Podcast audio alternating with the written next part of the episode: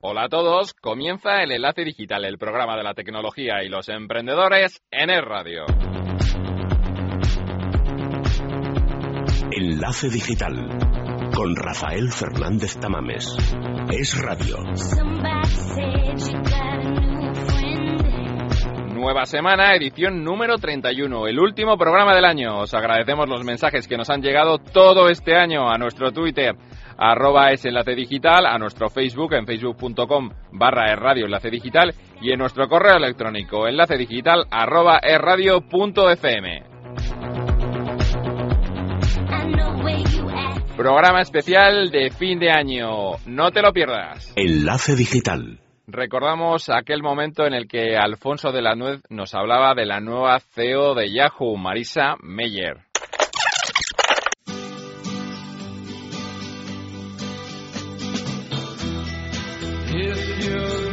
Uf, tantas cosas que están cambiando este, este verano, Rafa. Todo está cambiando. Si yo te contara, si yo te contara. Cuéntame, cuéntame. Y en Silicon Valley también. Yahoo ya encontró su líder que parecía que nunca llegaría. Alfonso de la Nuez, buenas tardes. Muy buenas. Buenas, buenos días para mí. Han cambiado cosas, ¿eh? En un par de semanitas, no veas. Eh, sí, sí, sí. Yahoo ha encontrado ya a su líder, a Marisa Meyer. Marisa Meyer, Y parece que ya ha dado tranquilidad, ¿no? ¿Qué, qué feeling hay por allí del liderazgo de esta mujer que viene, ni más ni menos que de Google? Hombre, yo creo que es una gran noticia, desde luego, para Yahoo. A ver, estamos hablando de una, de una, de una cerebrito eh, bastante reconocida, tiene un respeto tremendo aquí en el Valley. Eh, ha hecho pues, muchas cosas interesantes para Google, como la propia, aunque parece una tontería, pero todo ese diseño minimalista eh, y exitoso que ha tenido la homepage de Google y el Gmail, eh, pues todo ha sido ella responsable. Y seguirlo manteniendo, ¿eh? porque Yahoo lo tenía al principio, pero luego después ya se diversificó en portales, verticales, etcétera, pero Google se ha mantenido igual desde el inicio.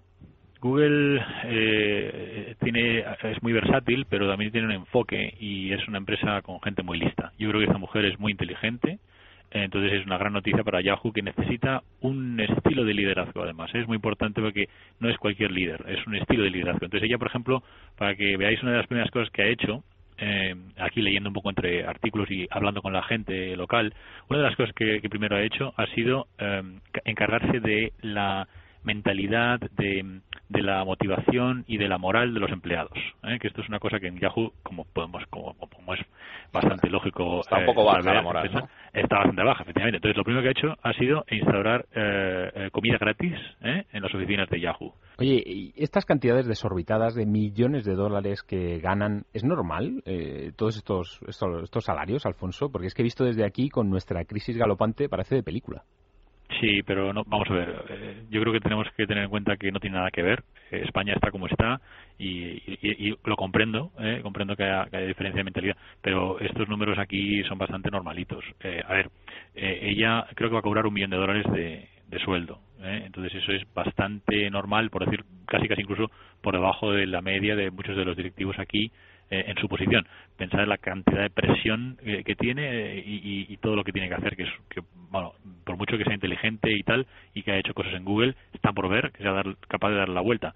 La otra cosa a comentar ahí es que esta mujer, mm, no sé si era el empleado número 20 o 24 de Google, tiene una fortuna personal valorada en 300 millones o algo así. Entonces, no es el dinero lo que le motiva en este caso a esta mujer por hacer esto, sino el proyecto. Es la primera vez que ella se pone enfrente ¿eh? como, como, como CEO eh, de una empresa como, como Yahoo, que además no solamente es una empresa, sino que es una empresa que está mal. Entonces, no sé cómo lo ves, Alfonso, pero es la última bala que le, que le queda a Yahoo. Es una superstar, o sea, si lo comparamos con la NBA, es un fichaje estrella, pero tiene ante sí el reto de alguien que está moribundo convertirle otra vez en, en líder. Sí, y esto, y esto es una de las cosas que, hay, que la, prensa hace eh, tiene tiene su labor y su trabajo eh, pero también tiene eh, un, un, tema aquí es que ahora, la presión es bestial imaginaos porque todo el mundo sabe que por mucho que ella tenga un buen track record como se dice aquí no es decir un buen pasado no, no hay nada que garantice en absoluto que esta sea o sea que esta persona Marisa vaya a conseguir el éxito en Yahoo porque oye esto no es como Eh, incluso con Apple ya se ha dicho que Steve Jobs no era, o sea, que Apple no era solo Steve Jobs, por mucho que, que, se diga y tal. Entonces, esta mujer tiene un, un reto importante y, bueno, habrá que ver cómo, cómo van las cosas, desde luego. Además, Meyer eh, se hace cargo de la dirección de Yahoo estando embarazada. Un ejemplo sin duda de decisión y conciliación laboral, pues así ella lo, lo decidió, entiendo. Sí, esto también es realmente sorprendente porque fue uno detrás de otro, además, ¿no? Fue primero el fichaje y luego eso. Entonces, a ver, si yo soy sincero, eh, eh, habiendo vivido aquí ya más de 10 años, os puedo decir que mm, aquí se habla mucho de, se trabaja mucho, pero también se habla mucho de la conciliación entre el trabajo y la, y la vida personal. Hombre, de lo que se ha dicho claramente es que esto hace más complicado eh, el reto, porque va a estar un tiempo eh, exenta y va a estar fuera, va a tener que preocuparse de su primer hijo, porque es su primer hijo, ¿eh? con lo cual eso también eh, lleva mucho tiempo. También se hablaba de que su marido pues también le puede dedicar más tiempo al niño y le va a apoyar muchísimo en todo este proceso.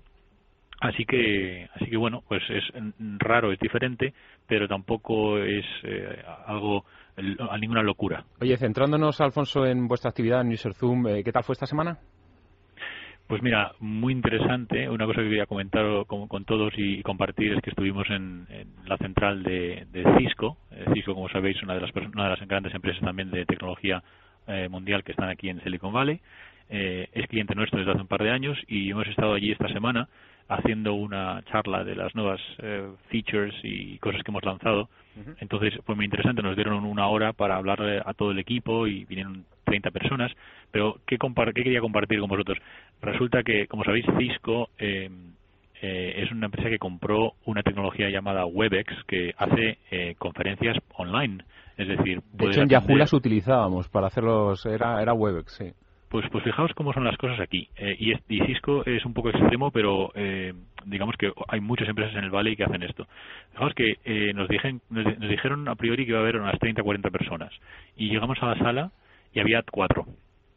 Entonces, bueno, pues como eh, nos quedamos un poco sorprendidos y tal, no, eh, es que resulta que era cuatro en la oficina, ahí en San José, pero las treinta y pico restantes estaban todas desde su casa o mm, desde algún otro sitio, pero normalmente desde su casa, eh, conectados a través de Webex y todos atendieron a través de la conferencia web. Entonces, bueno, esto tampoco es una locura. Lo que pasa es que lo que sí que hice es preguntar y resulta que es que Cisco tiene un modelo eh, en el que básicamente incentivan a la gente a que no vaya a trabajar a la oficina. Interesante. Eh, eh, ellos, no tienes tu propio, tienes lockers, o lockers son armarios en, en, la oficina y, y, no tienes una mesa fija. Tú llegas y haces el check-in todos los días, o, los días que vas, mejor dicho, que pueden ser uno o dos a la semana máximo, a la oficina y te pones en donde haya un sitio disponible. Como ir a comer.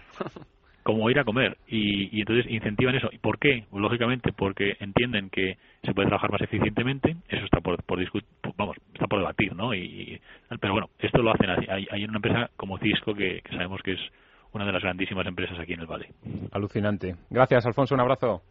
Un abrazo a vosotros.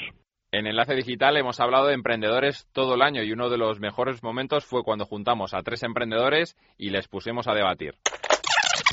Enlace Digital. Es radio. Ha llegado el momento, dos meses después de iniciar el enlace digital, de que hagamos balance de cómo los emprendedores del sector tecnológico afrentan sus problemas y también las soluciones que se les proponen o ellos mismos pueden llegar a proponer. Hoy hablamos de la verdad, de lo que les preocupa. Lo que me preocupa. Exacto, y de por qué hay que protegerlos como si fueran una especie en vías de extinción. Así que abrimos fuego con David Moreno de Impoc. David, ¿qué tal? ¿Cómo estás? Buenas tardes. Hola, buenas tardes. ¿Cuál es la principal dificultad que os encontráis los emprendedores del sector tecnológico? ¿Burocracia, falta de ideas, dificultad. No vale decir de todo un poco. Bueno, no, la verdad es que, hombre, depende mucho de la fase en la que en la que se encuentre en la que se encuentren los proyectos. Eh, eh, en cada en cada fase del proyecto hay distintas dificultades. Ah, yo creo que lo más difícil así a la hora de empezar, sobre todo cuando estás empezando en la, en la fase inicial, ¿no? Que ya has tenido la idea, que ahora en ese momento ni siquiera te preocupas si la idea es rentable o no, tú crees que va a ser la mejor idea del mundo, lo más complicado es encontrar un buen equipo. Y yo creo que eso ahora eh, es uno de los problemas que, se encuentran muchos de los, de los, emprendedores, ¿no? Encontrar un equipo que realmente eh, comparta tu visión, que tenga claros los valores y que esté dispuesto y que tenga el talento para llevar eso a cabo. Es una de las cosas que yo creo que, es más difícil y luego ver cómo todo, esa formación del equipo, de cómo se reparte toda la participación de la empresa y todo eso es la parte más inicialmente la más complicada para, desde mi punto de vista. Miguel, para ti, estamos también con Miguel Arias de IMASTE. Eh, Miguel, para ti, ¿qué es lo más complicado eh, a la hora de emprender? ¿Qué hay? Buenas tardes. Yo creo que la burocracia no es el problema. Es lo que comentan siempre los políticos, ¿no? Que vamos a reducir el tiempo de montar una empresa a dos horas, a un día. Yo creo que un día o dos semanas no es definitivo para emprender. Yo creo que un problema fundamental, estoy de acuerdo con David, pero es la falta de financiación. En España hay bastante capital semilla para empezar el proyecto. Si estás empezando justo y quieres 50.000 euros, puedes conseguirlo de, amigos, de, business angels, pero si quieres realmente dar el siguiente salto y convertirte en una empresa más consolidada, el, el paso a, conseguir un millón de financiación, ahí hay un equity gap fortísimo y es muy difícil. Aquí se fuera y se pierden grandes proyectos. Alexis, en tu caso, estamos con Alexis Bonte. Alexis, para ti, ¿cuál es la principal dificultad que os encontráis? Pues yo lo veo bastante diferente. Eh, yo creo que la principal dificultad en España es un problema de mentalidad. Eh, yo creo que hace falta de verdad un cambio de mentalidad radical eh, en España, en que para emprender no es un problema de financiación, no es un problema de personas, no es un problema que hacen más faltas más ayudas, eh, lo que hacen falta son menos trabas a la hora de emprender y de verdad que se haga un, cambio de mentalidades y un, reconocimiento en este país de la importancia de los emprendedores. Eh, por, ejemplo, eh, en España el precio del fallo, si tu empresa se va a la quiebra o si te equivocas a reclutar a una persona, es muy, muy alto. Y esto hace que mm, yo creo que en España hay un miedo muy importante al riesgo, porque hay un miedo muy importante al fallo. ¿Crees que, necesitamos en España más emprendedores de extranjeros fuera de nuestras fronteras que introduzcan ese cambio de mentalidad? Hombre, yo no creo que es un problema de emprendedores extranjeros o, o no. Yo creo que de verdad es el hecho de castigar menos eh, el hecho que las personas se equivoquen. Eh, si tú, por ejemplo, en España, si tu empresa quiebra, por razón la que sea, pues en media te va a costar tres años de tu vida para arreglar la situación.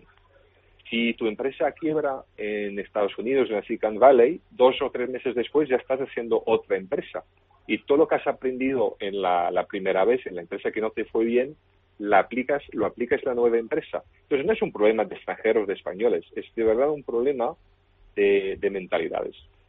La subida del IVA al 21%, impuesto de sociedades, eh, Alexis, ¿esto mm, es negativo? ¿Se puede llegar a entender? ¿Cómo, cómo lo apreciáis vosotros? Bueno, honestamente, eh, subir los impuestos nunca es muy positivo eh, para la economía, en mi opinión.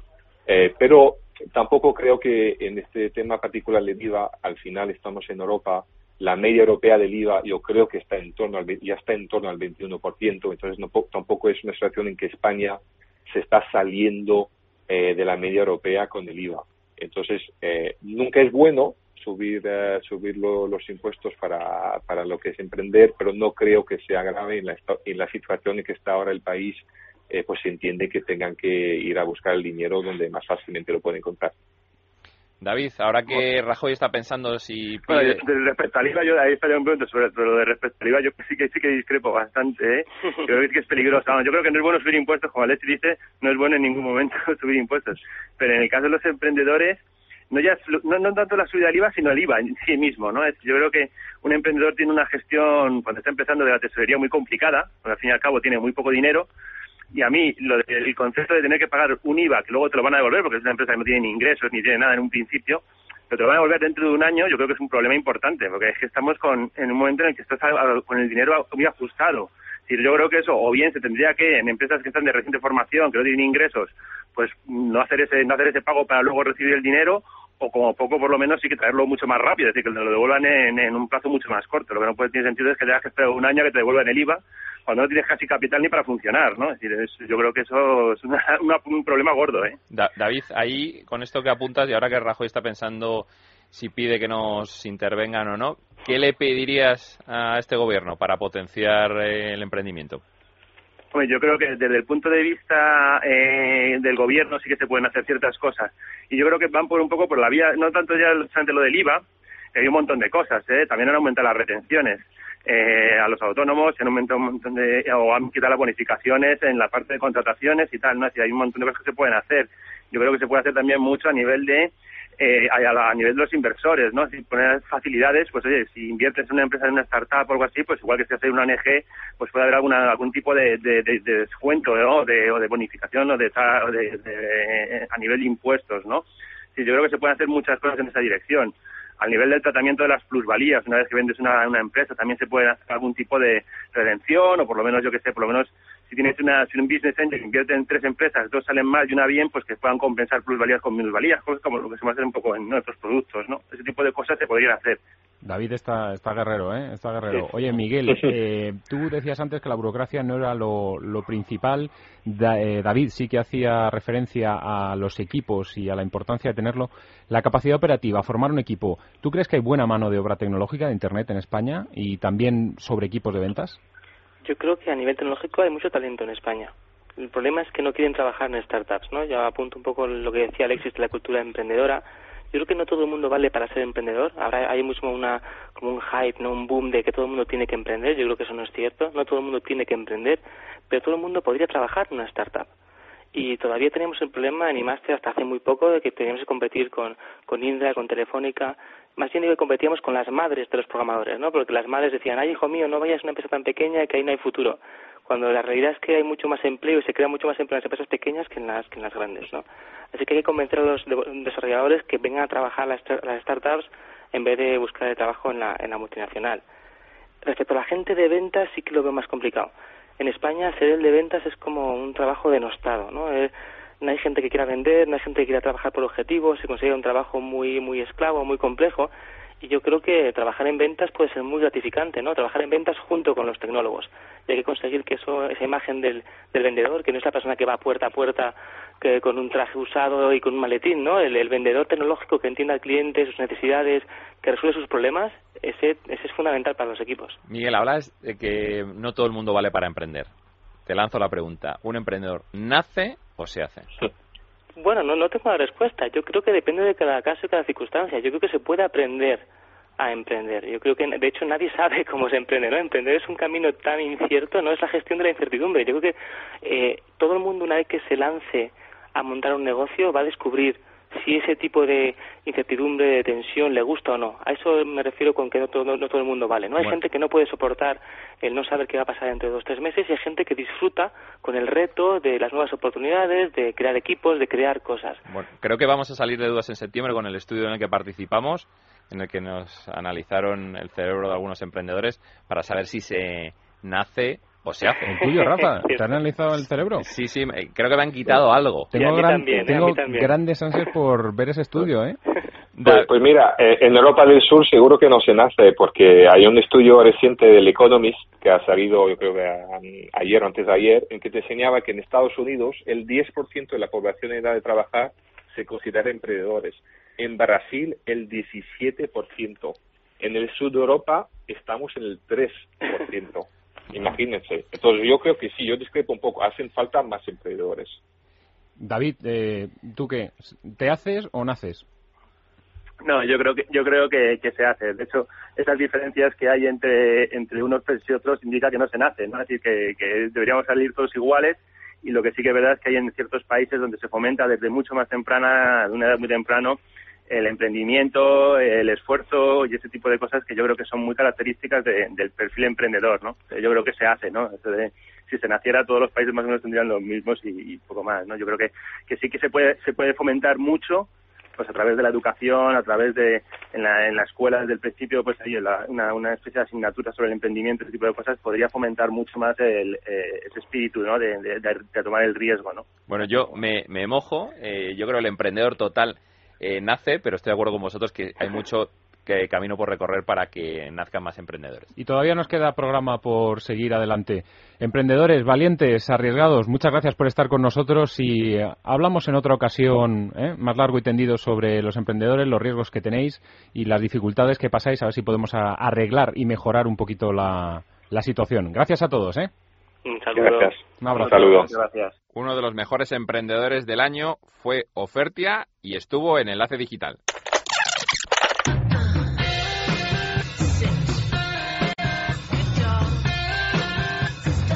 Cerramos el programa entrevistando a una de las empresas más interesantes de este 2012 en España, es Ofertia. Y además de tener una de las mejores aplicaciones para iPhone que están hechas en España, son una empresa que se dedican a facilitar la vida a los usuarios lo cual siempre está muy bien. Jaume Betrián, cofundador de Ofertia, ¿cómo estás? Hola, buenas tardes. Ofertia es una plataforma online que te ayuda a preparar tus compras diarias sin perderte ninguna de ellas y periódicamente agrupáis todos los folletos y catálogos y los publicáis online.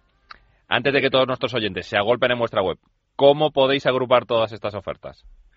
Bueno, la verdad es que nosotros hemos estado durante unos cinco meses más o menos desarrollando lo que es la, la herramienta que no se ve, que es la parte del motor de gestión de todas estas ofertas.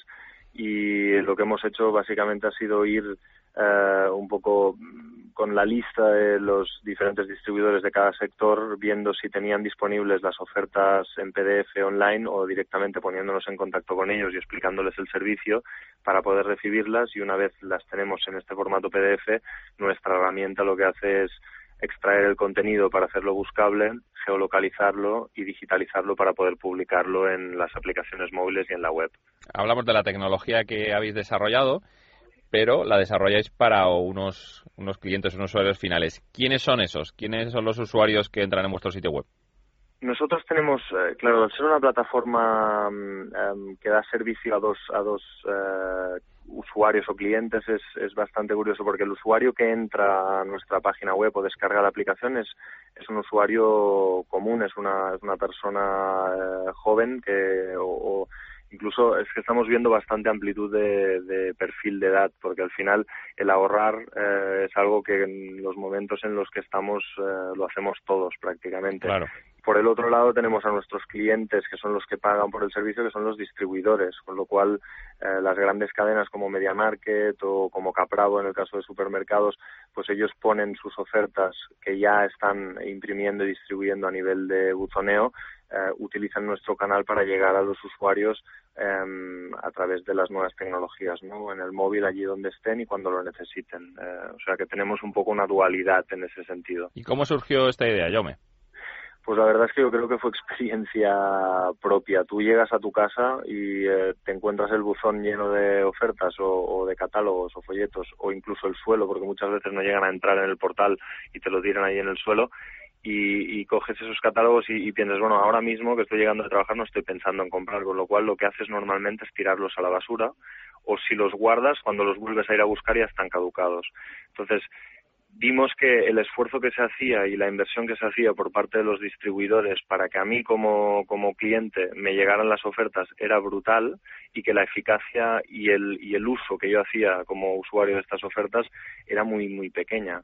Entonces dijimos, hombre, si hubiera una forma en la que en vez de que el distribuidor me lo mande sin que yo lo pida, yo como usuario pueda acceder cuando realmente lo necesito, sería por un lado más eh, útil para mí como usuario y mucho más eficiente para el, para el distribuidor. Además de ser muchísimo más ecológico porque te ahorras una cantidad de papel y una cantidad de, de emisiones de CO2 por la distribución absolutamente brutales. ¿Y, ¿Qué, va a ser, Jauma, qué va a ser ahora de, estas eh, empresas de pizza, de, entrega en pizza o de telechino o telepaella? Eh, ¿Qué va a ser de ellas ahora? que no pueden dejarlo en el buzón. Los, los, yo creo que es complementario, porque al final pensad que em, a pesar de que a, la gente joven nos pueda parecer que el, que el catálogo es algo que, ostras, teniendo un iPhone o teniendo un Android, eh, el, papel es algo que ya no, no nos interesa. Eh, hay un público enorme que, que sigue haciendo uso de, la oferta en papel, con lo cual em, nosotros lo vemos como una forma de incrementar la, la, visibilidad y la difusión de estas ofertas más que como una sustitución directa. Y Jaume, ¿cuánto dinero hace falta para poner en marcha una idea como esta? No demasiado. Es arriesgado porque nosotros hemos puesto un poco, por así decirlo, nuestros ahorros, eh, pero al final no, no es algo que suponga, claro, no tenemos ni una fábrica ni nada de esto que, que suponga una inversión inicial brutal, ¿no? Trasladado a euros, ¿en qué horquilla estamos hablando? Pues entre 30 y 50 mil euros, más o menos. Bueno. En lugar de comprarte el cochazo que te ibas a comprar, Rafa, ¿eh? montas una, una empresa nueva. Eh, mira, esto me parece muy interesante. Bueno, no paro de invertir, sí, lo sabes. Eres un rico adinerado. Jaume, un par de consejos para aquellos que quieren emprender y el miedo, o sea, ¿cómo se supera de ser un asalariado en una empresa a ponerse por cuenta de uno? Yo creo que ahora estamos en el mejor momento para que no haya miedo, porque al final eh, pensad que el riesgo que se corre en una empresa siendo asalariado es prácticamente el mismo actualmente. Por desgracia, la situación está como está y gente que creía que, que, el trabajo era para toda la vida ya no lo es, con lo cual en ese sentido yo creo que esto ya, ya está fuera. Y después lo otro que yo, que yo siempre digo es que al final el, trabajar por uno mismo eh, es eh, una satisfacción y una, y una motivación que creo que no tiene comparación. Em, pensad que nosotros empezamos, empezamos hace aún no hará un año y éramos tres y hoy somos 19 trabajando. Nosotros estamos generando eh, puestos de trabajo, estamos eh, al final generando valor y riqueza que, contribuye a, que... Eso no, se dice mucho, pero los emprendedores, el, trabajo que se genera en este país es muy poco valorado y es eh, empleo nuevo que, están creando muchos emprendedores. Hablando de cosa valorada y poco valorada, eh, Jauma, ¿cómo afecta la subida del IVA a emprendedores? Bueno, nosotros en nuestro caso tiene un impacto importante porque al final lo que tú cobras a, tus clientes pues eh, tiene esta sobrecarga. Lo que pasa es que al, al, al tener un cliente que es eh, una empresa, no es un particular, eh, no es tan tan importante porque al final ellos también están cargando un IVA en la venta en la que venden con lo cual hay una compensación en ese sentido el IVA tiene un impacto sobre todo en el bien eh, de consumo que va dirigido al, cliente final que en ninguno de los casos no lo puede compensar de ninguna forma, ¿no? Bueno, Jaume, gracias por habernos contado más sobre este emprendimiento que es Ofertia. Manu y yo vamos a estar eh, buscando estas ofertas aquí en Madrid a ver qué encontramos. Te mando un saludo a ti y te pido también que mandes un saludo a Alexandro Cante, un ex trabajador de, de Finance, que ahora creo que está trabajando con vosotros ahí en, en Barcelona. Sí, y nos, sí, lo haré. Y nos escuchamos para la siguiente. Muy bien, un, abrazo. Muchas gracias. Enlace Digital con Rafael Fernández Tamames. Estamos escuchando Hospital, canción incluida en la edición deluxe de Fue Eléctrico del último disco de la Habitación Roja. Repetimos con la Habitación Roja porque me ha gustado mucho. A las puertas del antiguo hospital. Nos vamos, nos vemos el próximo sábado a la una y media. Será ya 2013. Les dejo con la mejor compañía, con la radio, con el radio. Ahora informativos, feliz semana y feliz año. Es radio.